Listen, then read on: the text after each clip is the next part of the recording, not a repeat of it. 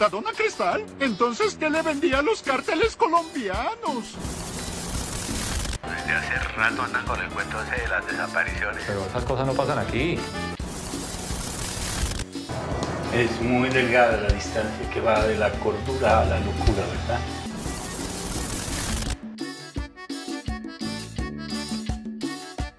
El olor de la curuba es un podcast sobre ciencias sociales, literatura, cine y otras cosas. Recuerden que estamos en las principales plataformas de streaming con un episodio al mes. Síganos en Twitter e Instagram con el arroba olor de la curuba. Bienvenidos a nuestro sexto episodio. A lo largo de esta temporada hemos conversado sobre el Estado, las guerrillas, los narcos y los paramilitares, reconstruyendo a nuestro modo un relato sobre violencia y política en Colombia. Dedicaremos este episodio a conversar sobre las interacciones entre estos actores. Partimos de la idea de que la gran transformación de la violencia en Colombia ocurre de la mano de la consolidación del negocio de la cocaína y por efecto de la puesta en marcha de políticas regionales de lucha contra la droga, dirigidas especialmente por los Estados Unidos. En este proceso, el narcotráfico se convierte en un punto central de la dinámica del conflicto armado. Desde la década de los 80, a través de la consolidación de los carteles y sus ejércitos privados en articulación con la dinámica paramilitar y por medio de la participación de las guerrillas como proveedoras de seguridad y control territorial. Es decir, que en este episodio vamos a hablar de cómo estos actores que hemos traído eh, en el transcurso de los últimos episodios se relacionan entre sí y generan dinámicas de violencia. ¿Qué más muchachos? ¿Cómo vamos? Bien, todo bien. ¿Ustedes qué? ¿Cómo van? Todo bien, bien, bien. ¿Todo bien? ¿Qué se cuenta el pote? Pues bien, mire que nosotros nos estábamos burlando tanto de ese tema de la cuarentena y ahora por decreto me mandaron a cuarentena estricta, entonces estoy aquí incrédulo de la cuarentena, pero guardando estrictamente el reposo como manda la ley. No solamente la cuarentena, sino que las cifras cada vez dan un poquito más de, de susto, ¿no? ¿No les pasa? Sí, cuando Uy, sí, uno ve el reporte oficial dice como, uy, ya casi vamos a empezar a conocer gente que tiene el virus. Esperemos que no. No demora. ¿Y el pipe qué se cuenta? Pues todo bien, esperando que comiencen las clases. El semestre remoto comienza como en tres semanas, dos semanas, entonces preparándonos. Los pondré a escuchar el podcast, ¿no? Ah, sí, claro. Esa es una tarea. Tienen que seguirnos. tienen que seguirnos en redes sociales, en Instagram, en Twitter, a nuestras redes personales. eh, y eso al final les debe dar un 0.05 de participación. Bueno, como decía el editorial, en el, en el último episodio pintamos, terminamos de pintar un, un primer mapa de actores, ¿cierto? Y la idea es que el día de hoy hablemos un poco de la interacción entre esos actores de los cuales hemos venido hablando. Entonces, para arrancar, siempre tenemos un par de preguntas que nos permiten introducir el tema y quería preguntarle al pote a qué nos referimos cuando hablamos de esas interacciones. ¿De qué interacciones estamos hablando? Pues digamos así como muy simplemente hablamos de las relaciones entre estos actores. ¿Cuáles actores? Guerrilla, paramilitares y narcotraficantes asociados a los carteles, ¿cierto? Entonces hablamos de la manera en cómo de forma en en términos de alianzas o en términos de confrontación, estos tres actores se relacionaron entre sí eh, a propósito de una coyuntura que es la consolidación del negocio del narcotráfico en Colombia, ¿cierto? Colombia, digamos, como un territorio estratégico para la consolidación de este gran negocio transnacional. Eh, y bueno, pues vamos a intentar a dialogar sobre la forma en cómo complejamente se encuentran estos actores en el territorio con distintas intenciones, con distintas formas de acción eh, y con distintos intereses también alrededor del negocio del narcotráfico. Bueno, y le, y le sumaríamos ahí al Estado como un actor con el que iniciamos este cuento en nuestro primer Sí. episodio. Pipe, ¿qué, qué, qué- qué dinámicas han producido esas, esas interacciones? Eh, un poco, ¿cuál es el hilo conductor que nos va a llevar en el transcurso de la conversa el día de hoy? En primer lugar, promueven unas dinámicas eh, relacionadas con el desarrollo del conflicto, casi que la, la interacción entre narcotráfico, paramilitarismo, guerrilla y Estado va a generar una nueva dinámica en los 90 y en los últimos años de, de guerra, de, de crisis humanitaria, de conflicto. Es ahí también un momento muy fuerte en términos de la política exterior. Eso va a implicar una dinámica de transformación en la política exterior colombiana, signada muy fuertemente por la relación con el narcotráfico y pues bueno, con Estados Unidos, por supuesto, eso va a generar eh, diseños institucionales particulares y discusiones eh, tales como el rol de la extradición y el uso de la extradición como un mecanismo punitivo y como un debate que, que estaba en la Constitución y pues además va a seguir generando dinámicas eh, sociales y culturales como las que hemos hablado en los capítulos y en las recomendaciones que, que hemos dicho. Perfecto, arranquemos entonces con nuestra primera sección de nuestro podcast en la que damos contenido más profundo al debate que nos planteamos en nuestra editorial y desarrollamos de una manera un poco más amplia esas dos preguntas con las que iniciamos hace un rato.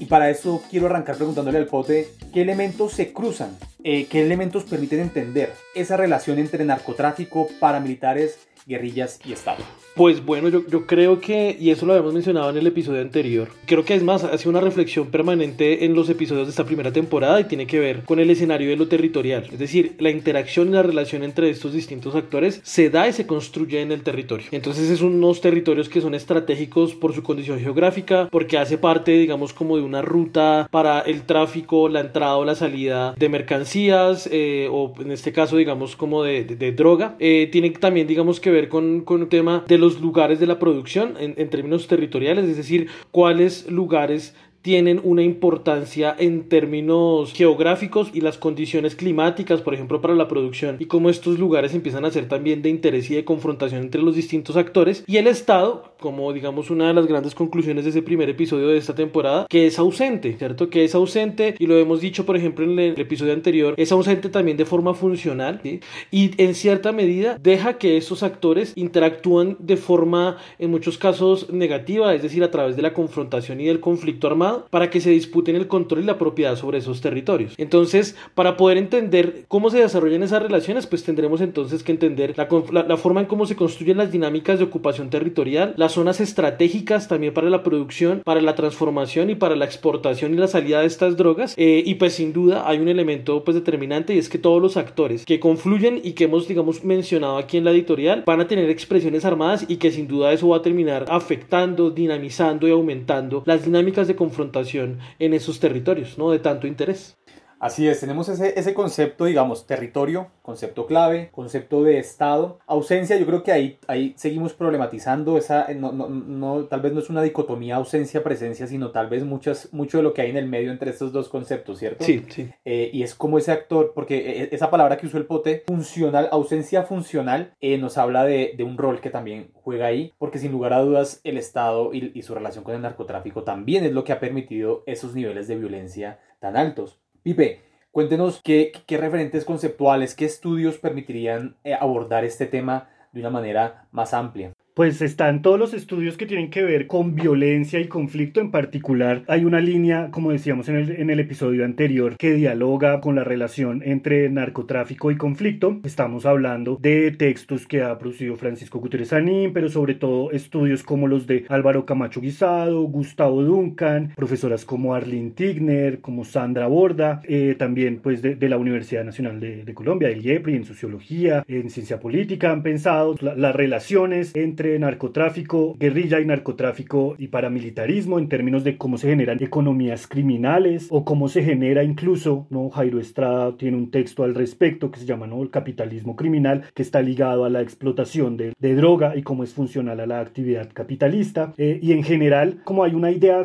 central y es cómo el narcotráfico y cómo los recursos del narcotráfico y también cómo las prácticas discursivas asociadas al narcotráfico empiezan a generar una nueva dinámica donde los actores van a buscar o aprovecharse de los recursos o aprovecharse digamos de, de, de los nuevos órdenes sociales pero también están reaccionando a las transformaciones que hace el narcotráfico como actividad en todo, en todo el plano. Por eso también es importante considerar el rol del Estado y como las distintas imágenes y prácticas del Estado frente a la relación con el narcotráfico. Entra, digamos, un poco la idea que recogen estos, estos trabajos es cómo el narcotráfico termina sirviendo de alimento para todas las dinámicas de las que veníamos sí. hablando antes, ¿no? Por eso un poco iniciábamos después del surgimiento de las guerrillas hablando, hablando de, de del narcotráfico, sí, decía el pote. Que sí, que, que le quería agregar ahí un par de cosas a, a, al profe Pipe eh, sobre, sobre este tema de, digamos, de las recomendaciones académicas y a propósito de, de, lo que se ha producido en la Universidad Nacional y sin duda hay que hacerle, digamos, como, como una mención especial también a, a este trabajo de colonización coca y guerrilla, claro. sí, eh, del de, de, profe Cubides, eh, a los mismos trabajos de Nicolás Espinosa que han tenido que ver también con el tema del narcotráfico, pero por ejemplo también con el tema en cómo se administra justicia y se construye Estado en, esas, en esos territorios, digamos, como apartados de, de la capital, ¿no? Sí, ahí está también, ahora que el pote menciona eso de justicia, está Mario Aguilera con el, con el libro de, de justicia contrahegemónica que ahí menciona cómo, cómo los actores armados crean órdenes sociales que está muy en la línea de, de esta tesis de, de, la profe Ana Arjona. En los últimos años también la Universidad de los Andes se, se ha movido harto produciendo temas de, de, narcotráfico, tienen un centro de estudios en seguridad y defensa que hace cosas muy, muy interesantes. Esa línea de, de reflexión de los 90 sobre todo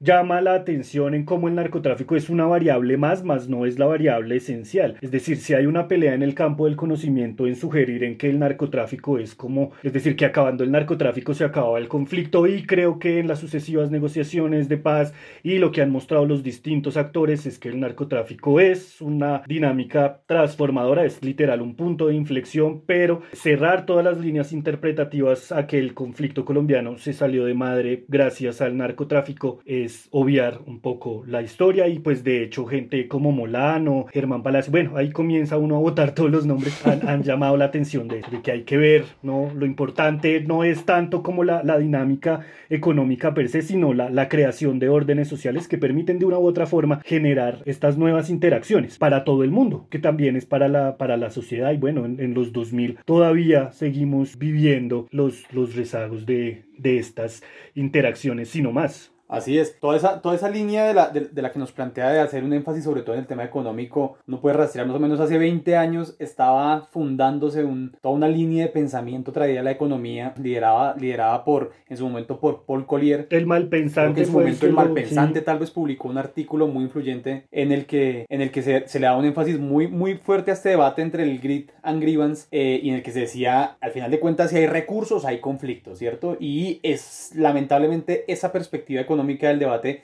de un modo u otro sí permeó la Sí, políticas claro. públicas para hay, hay todo un combo en su momento en los, en los de, de, de, autores, ¿no? Particularmente Mauricio Rubio es el que primero se me viene a la cabeza, eh, que intentaron desarrollar esa tesis. Yo creo que afortunadamente en, en, el mismo campo de la economía, gente como Juan Fernando Vargas, Leopoldo Ferguson, Ana María Ibáñez y, y otros han logrado como mostrar que ese, ese modelo es pues el de Grit and Grievance pues se queda, se queda un poco corto, por no mencionar que Gutiérrez tiene un texto muy chévere, aquí otra vez nosotros eh, hablando de Gutiérrez, pero tiene un texto muy chévere donde acaba, digamos, la lógica de, de, de Collier, pero bueno, gracias a esa lógica o, o en parte a esa línea de estudios o algunos, algunos académicos se empezaron a poner las, las pilas a estudiar la economía política de los conflictos. Sí. Lo digo esto a raíz de que recientemente la Universidad de los Andes, Angélica Redberg y Carlo Nassi publicaron un texto que se llama así, diferentes recursos, diferentes conflictos, donde cada capítulo es un, es un, es un recurso natural y van mostrando justamente eso, que hay economías políticas locales que tienen una relación con la criminalidad distinta y es como para, también un poco para problematizar la, la, la versión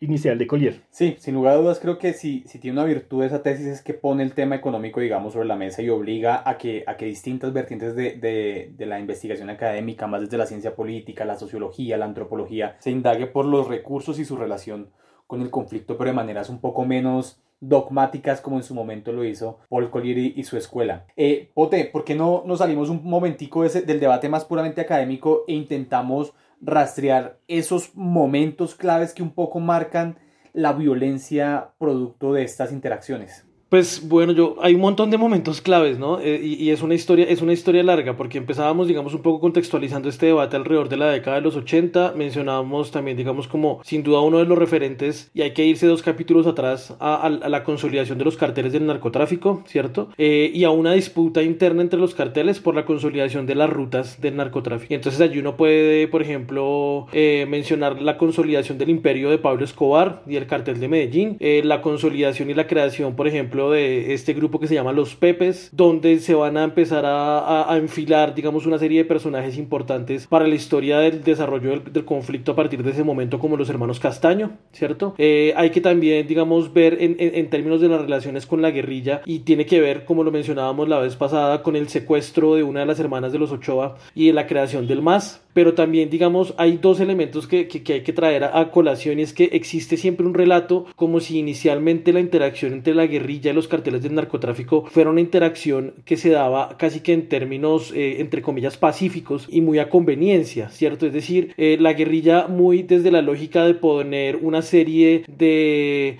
condiciones económicas por el cargamento que producían los narcotraficantes en los territorios y la guerrilla se comprometía casi que a brindar seguridad y a cobrar por cada uno de los kilos que se transportaban por las rutas y los territorios donde ellos tenían control. Y allí hay dos menciones que hay que hacer. Una, la primera, que tiene que ver, por ejemplo, con la masacre de la, de la mejor esquina en Urabá, que es una de las primeras masacres de corte paramilitar en esta zona contra la base social del EPL. Y es una historia en la que acusan a un comando del EPL de quedarse con unos dólares que van para el, para el cartel de Medellín, que tenía presencia en la zona de Urabá. Y, y allí, digamos, se empieza una guerra, casi que una declaración de objetivo militar por parte del narcotráfico y sus ejércitos contra el EPL. Y hay otro elemento que es una historia también muy similar a esta, que tiene que ver con ese primer cargamento de coca que las FARC le, le quita a Gacha en una de estas eh, rutas como controladas por las FARC en los llanos del Yarí, eh, muy cerca al Caquetá, al Meta. Y eso es el desencadenamiento de, la guerra. Entonces yo creo que estos son como tres momentos o tres elementos que van a ser determinantes para poder entender entonces la forma en cómo se empiezan a dar esas interacciones en el territorio. Podemos decir entonces inicialmente que el narcotráfico y el paramilitarismo nacen de la mano como unos aliados estratégicos y unos aliados naturales desde su génesis. La guerrilla y el narcotráfico inicialmente como unos aliados más de facto, más de lo territorial que estaba sucediendo allí. La guerrilla digamos aprovechando ciertas condiciones para su financiación y posteriormente se va a volver casi un competidor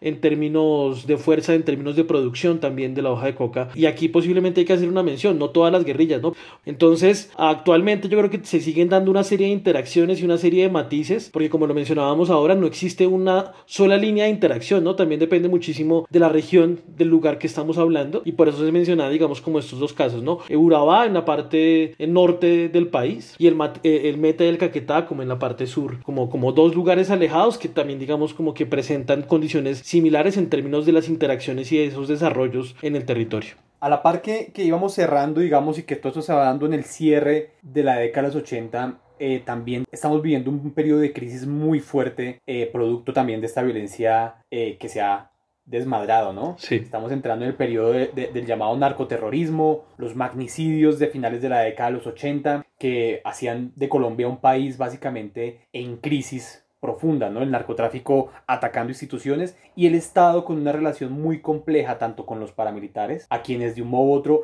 aceptaban su rol eh, contrainsurgente, pero tenía que combatirlos por su condición de narcos, y con la guerrilla, claramente en, en, un permanente conflicto contra la guerrilla, pero adicionalmente se, se, ponía allí el factor narco.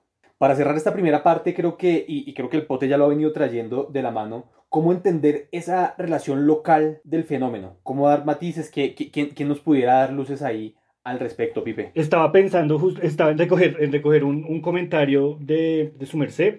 Voy a hacer contrabando, voy a recomendar un libro del año pasado que se llama 1989 uh -huh. de María Elvira Samper. María Elvira Samper, para quienes no saben quién es, es una periodista de, ya, de, ya de bastante, bastantes años en, el oficio y ella escribió una suerte de crónica de lo que pasó en 1989 y es en esta dinámica de la que estamos hablando, es el año más violento, es el año en donde asesinan a Teófilo Forero, es el año donde asesinan a José Antequera, es el año donde asesinan a Luis Carlos Galán, es, la bomba es el bombazo del avión de Avianca y más o menos casi que ella lo que va haciendo es un recuento. Semana a semana y semana a semana había un muerto o un secuestro eh, de alguien importante. Es el año en el que secuestran a, a, Álvaro Gómez Hurtado, secuestran a Germán Montoya, al hijo de Germán Montoya, perdón, que era secretario de, del Interior, bueno, de gobierno tal vez, que muere Rodríguez Gacha. Entonces, digamos, la pregunta es importante porque lo que nos muestra es que el narcotráfico y en general estas interacciones lo que van es generando realidades locales y, y creo que esa es como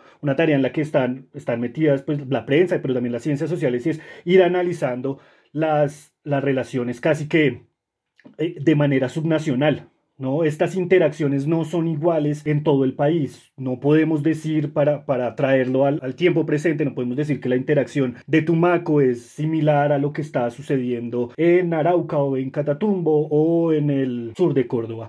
Son realidades distintas, que si bien tienen todos los elementos estructurales que hemos mencionado en estos capítulos, sí, pero que hay que verlo de forma diferencial. Y eso creo que es justamente el interés que nos, pues, que nos motiva a ser parte de esta reflexión. Tenemos que mirar cómo se van generando, porque los que son enemigos en un territorio no resultan serlo en otro y van generando dinámicas distintas con la sociedad civil. Ahí volvemos de nuevo a un tema que tenemos desde nuestro primer episodio, que el Potere arrancó, digamos, derechito con el tema territorio, Estado, las dinámicas particulares de la geografía nacional, cómo los actores varían de, de lugar a lugar, cómo vamos a ver más adelante, seguramente desarrollaremos en los próximos episodios cómo esto se desmadra en los 90 y también empieza a generar una cantidad, pues no solo de muertos, sino de fenómenos a entender. Con esto llegamos a esta, al final de esta primera parte y bueno, vamos a ver qué trajimos para la parte de, de literatura de este episodio del olor de la curva.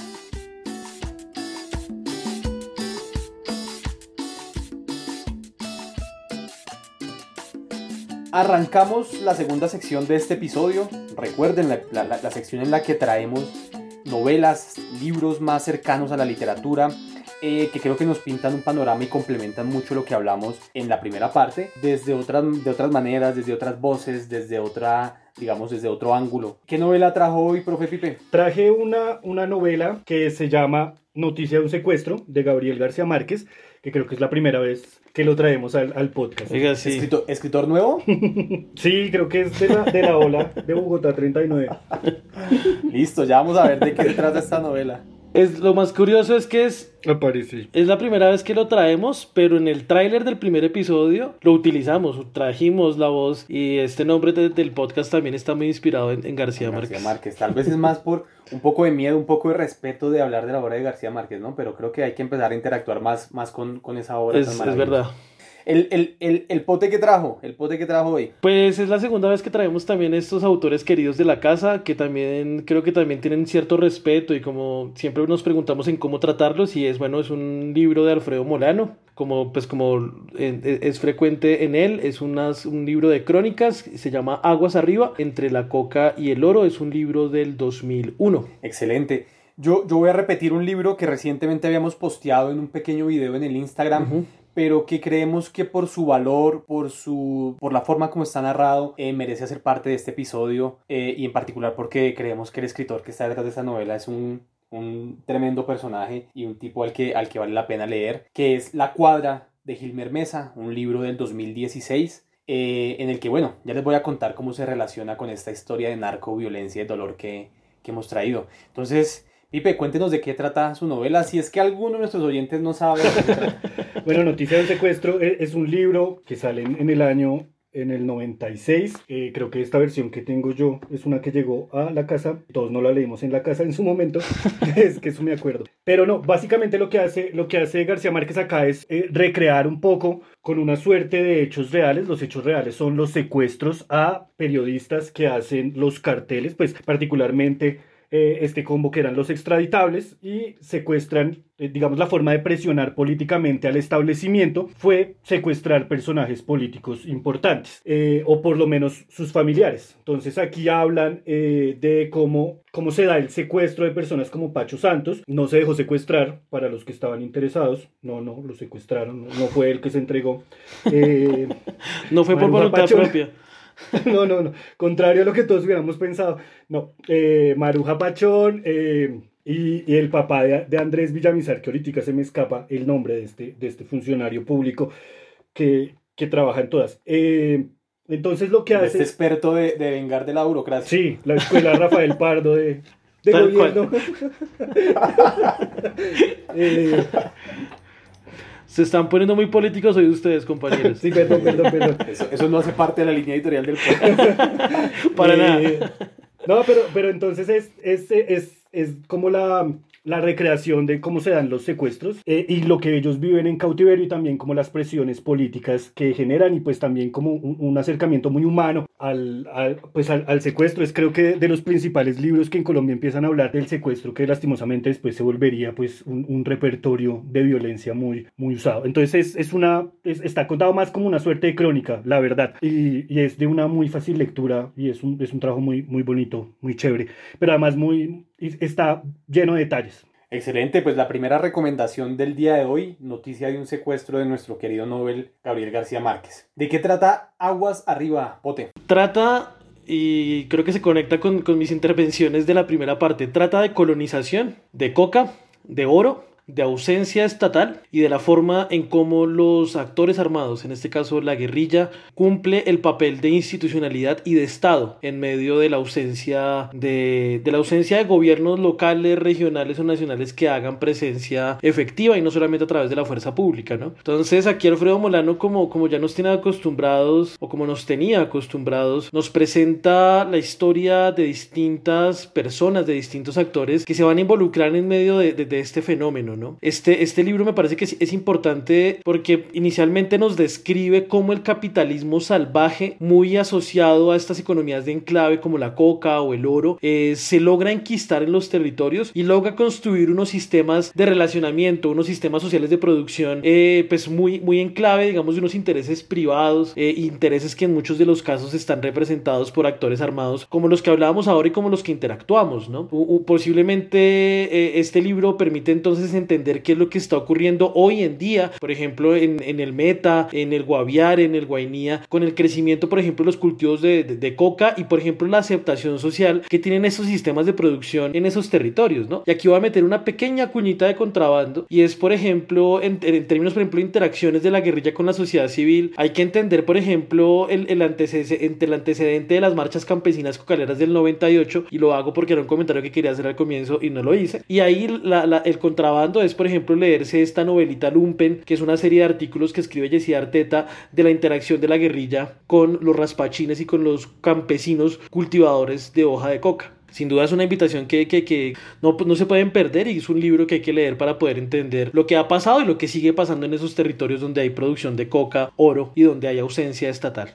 Sí, ahí siguiendo con el contrabando, yo creo que el libro de María Clemencia Ramírez entre el Estado y la guerrilla es tremendo, tremendo acompañante de ese, de ese fenómeno que, que, que, es fundamental para entender Colombia de una manera más, más completa. Así es. Excelente, entonces ahí nos quedamos con el, con el maestro Alfredo Molano, tan querido en este, en este podcast. Eh, yo decía que había traído una novela de la que ya habíamos hablado en un, en un pequeño video que posteamos en nuestro Instagram y que queremos volver a poner sobre la mesa. Es La Cuadra de Gilmer Mesa, una novela que nos va a regalar pequeños fragmentos de la historia del barrio Aranjuez entre finales de los 80, principios de los 90, relatadas por un narrador testigo, un tipo que en primera persona nos cuenta lo que está pasando allí, que seguramente por su edad y por, y, por condiciones de la vida logró ver todo un poco desde, desde la barrera de cómo Medellín y en particular estos barrios periféricos van siendo tomados por el narco, van adaptándose a la lógica de la violencia que el narco proponía, que el narcotráfico proponía,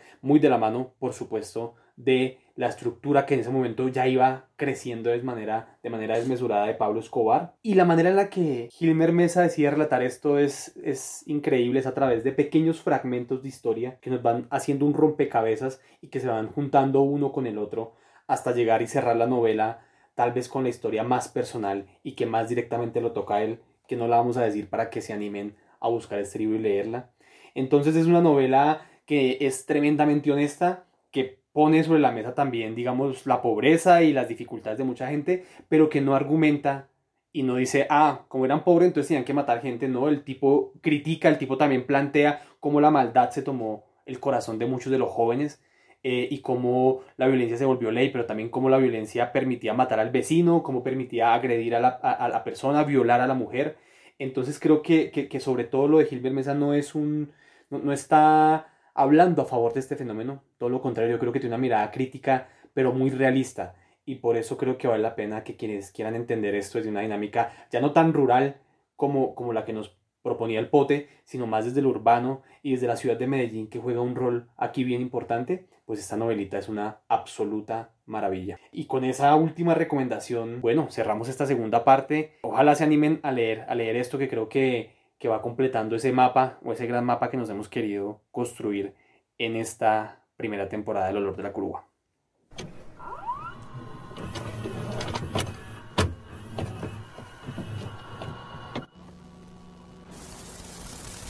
Desde hace rato andan con el cuento ese de las desapariciones. Pero esas cosas no pasan aquí. Es muy delgada la distancia que va de la cordura a la locura, ¿verdad? Bueno, y llegamos a la última sección, a la tercera sección de este podcast. Como saben, a quienes nos escuchan con juicio es la sección donde recomendamos distintos tipos de contenido, teatro, cine. En nuestro último episodio hablamos de una obra que nos encanta y que, bueno, nos ha permitido interactuar ahí un poco en nuestras redes con el magnífico combo del, del Teatro Petra.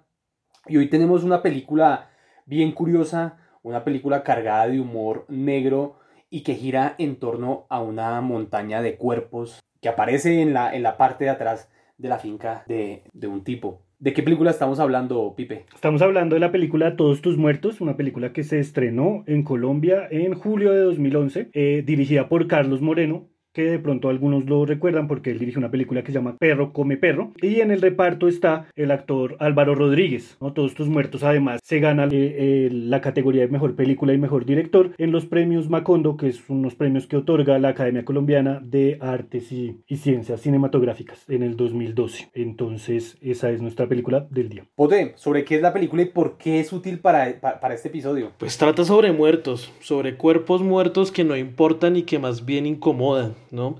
Eh, como, lo decía, como lo decías vos ahora, Manuel, es, es, es, una película donde con un humor negro tratan el tema de la muerte y de los muertos más, no, no porque importen y porque duelan, sino porque son una montaña de incomodidades para ciertos personajes. Se preguntarán por qué utilizamos esta película para este episodio, porque esta película nos va a permitir problematizar, por ejemplo, alrededor de la ausencia del Estado, y hoy he insistido muchísimo en eso, pero también nos va a permitir identificar que en, en las interacciones de los distintos actores alrededor del narcotráfico representadas en la película a través de un personaje que no tiene rostro y que se mueve en una camioneta y que es el que mueve todos los hilos alrededor de un pueblo porque es el que pone al alcalde, el que le da órdenes a la estación de policía, el que, bueno, el que resuelve todos los problemas, el que si decide si se calienta o no se calienta el pueblo porque así lo determinan, está ahí presente, ¿no? Y yo creo que esa película nos logra mostrar la dificultad que es vivir en medio de un pueblo colombiano, en este caso estamos hablando de un pueblo del Valle del Cauca, creo que la segunda vez que hablamos de películas que suceden en el Valle del Cauca, ¿cierto?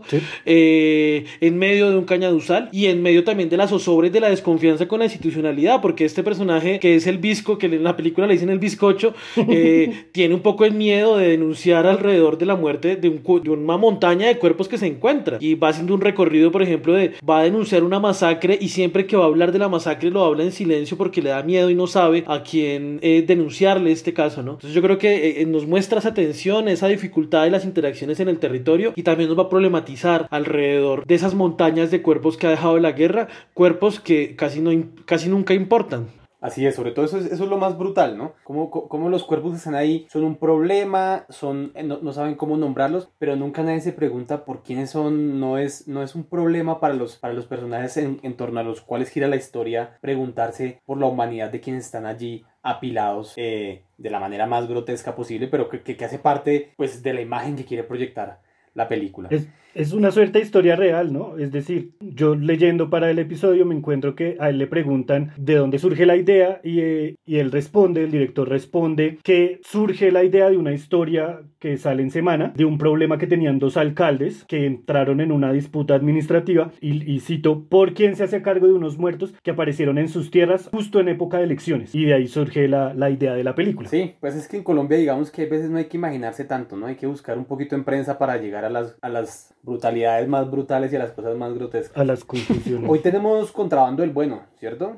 Sí, con, con, contrabando direccionado, que tiene conexión también con la película Todos tus muertos, porque es un contrabando que tiene que ver también con Álvaro Rodríguez como actor protagónico de las dos películas. Eh, y es una película que se llama Un tal Alonso Quijano, una película de la Universidad Nacional, nacida en la Universidad Nacional de Colombia, la primera película que se graba en el país con presupuesto totalmente público y que se encuentra hasta el 15 de julio, eh, disponible en distintas plataformas para ver de forma gratuita. Así es, una película pues que, que, quisimos traer en este episodio justamente porque es un proyecto de la Nacho, como todos saben, nuestra alma mater, el lugar del que somos egresados y que no solamente por eso, también tiene una conexión directa con la violencia de los 80, tiene una conexión directa con eh, un fenómeno del que, por el que pasamos en este episodio en particular. Entonces, ¿cómo se conecta allí la película con, con la temática que tratamos el día de hoy, Pote? Pues bueno, se me, se me pasó decir que la película es dirigida por Livia Estela Gómez, ¿no? Es una profe de la Universidad Nacional, pues el, hecho también que sea una directora mujer es bastante relevante e importante. Aquí siempre nos ha gustado muchísimo, creo que la mayoría de, de obras y de novelas que hemos recomendado han sido obras escritas por mujeres. El Pipe mencionaba al comienzo como uno de estos hechos importantes para el contexto y es el que tiene que ver con el atentado al avión de Avianca, ¿no? Que también es, digamos, es un hecho triste en medio de la violencia narcoterrorista de finales de los 80, inicios de los 90. Y esta película está ambientada, digamos, en, en nuestra época, pero tiene un referente permanente al pasado y tiene que ver con la explosión y con el atentado del avión de Avianca y cómo este hecho genera una serie de traumas en el futuro que es nuestro presente, que pues va a terminar, digamos, implicando la vida de este profesor de literatura que se obsesiona con, con, con, ser un tal Alonso Quijano. Hay que hacer una mención también importante que Manuel José Sierra, que es el que, eh, el que protagoniza la película, quien encarna a, al tal Alonso Quijano, se murió en medio de la grabación y pues, digamos, es, es importante reconocerlo porque era un gran director de teatro, eh, si no estoy mal, eh, caleño él. Entonces eso también, digamos, es una de las anécdotas que cuenta Livia En medio del lanzamiento de esta película y sin duda la recomendamos muchísimo porque hay que apoyar lo que sale de la universidad pública y defender la universidad pública siempre. Bueno, con este par de recomendados, todos tus muertos y un tal Alonso Quijano, llegamos al final de este episodio. Muchas gracias muchachos, muchas gracias, profe Pipe. A ustedes muchas gracias, eh, que nos escuchen y nada, un placer otra vez poder grabar. Muchas gracias, Pote. A ustedes también un abrazo gigantesco, siempre es eh, muy divertido grabar eh, y creo que quedamos con la cabeza siempre muy dinámica, ¿no? Siguen saliendo temas y bueno, vamos a ver cómo sigue esta temporada. Así es, y a todos los que nos escuchan siempre mil y mil gracias. Al final de cuentas, ustedes son los que hacen que este proyecto pues sirva de algo, valga para algo. Recuerden que nos encuentran en las redes sociales con el arroba olor de la curúa, que estamos posteando reseñas, libros, temas interesantes, eh, tanto en el Instagram como en el Twitter, que nos encantaría leerlos con el hashtag olor de la curúa. Y sobre todo, si le gustó este podcast, suscríbase a la plataforma en la que lo escuche y cuéntele a alguien, cuéntele a alguien que, estamos haciendo un podcast chévere sobre cosas chéveres, eh, porque entre más gente se entere, pues más crecemos y eso nos ayuda tremendamente. A todos nuestros oyentes, mil y mil gracias.